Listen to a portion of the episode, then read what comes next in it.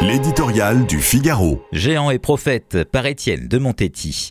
En décembre 1973, un livre paraissait à Paris faisant l'effet d'une bombe.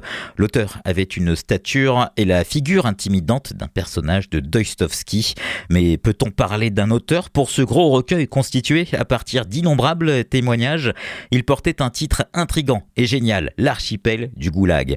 La formule désignait le chapelet des camps disséminés dans l'Union soviétique et racontait la misère de leurs habitants.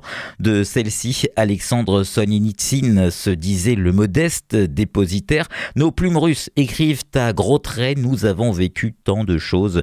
Rapport documenté autant qu'œuvre d'écrivain, le livre fut salué, compté, attaqué. Il fut surtout diffusé, lu et prit vite sa place à côté de Si c'est un homme de Primo Levi ou La nuit de Wiesel. Parmi cette littérature essentielle qui permet à l'humanité de savoir et de comprendre. Aujourd'hui, le communisme s'est effacé officiellement de la surface du globe, ou peu s'en faut. L'architecture ne serait donc plus que la somme imposante d'un temps révolu et son auteur, un prix Nobel de littérature pris dans le marbre d'une gloire internationale. C'est oublier que les livres de ce géant forment une œuvre complète, sont importants d'autres titres, Révolutions et mensonges, et aussi un discours qu'il a prononcé à Harvard, c'était en 1978. Le monde occidental qui venait de l'accueillir se prévalait non sans raison de la justice et de la liberté absente en URSS, au risque de se laisser griser.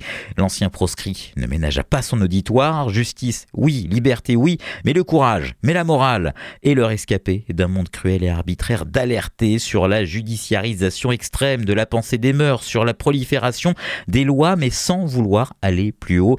Il s'écriait la défense des droits de l'individu est poussée jusqu'à un tel excès que la société elle-même se trouve désarmée devant certains de ses membres. Et le moment est venu pour l'Occident de ne plus tant affirmer les droits des gens que leur devoir.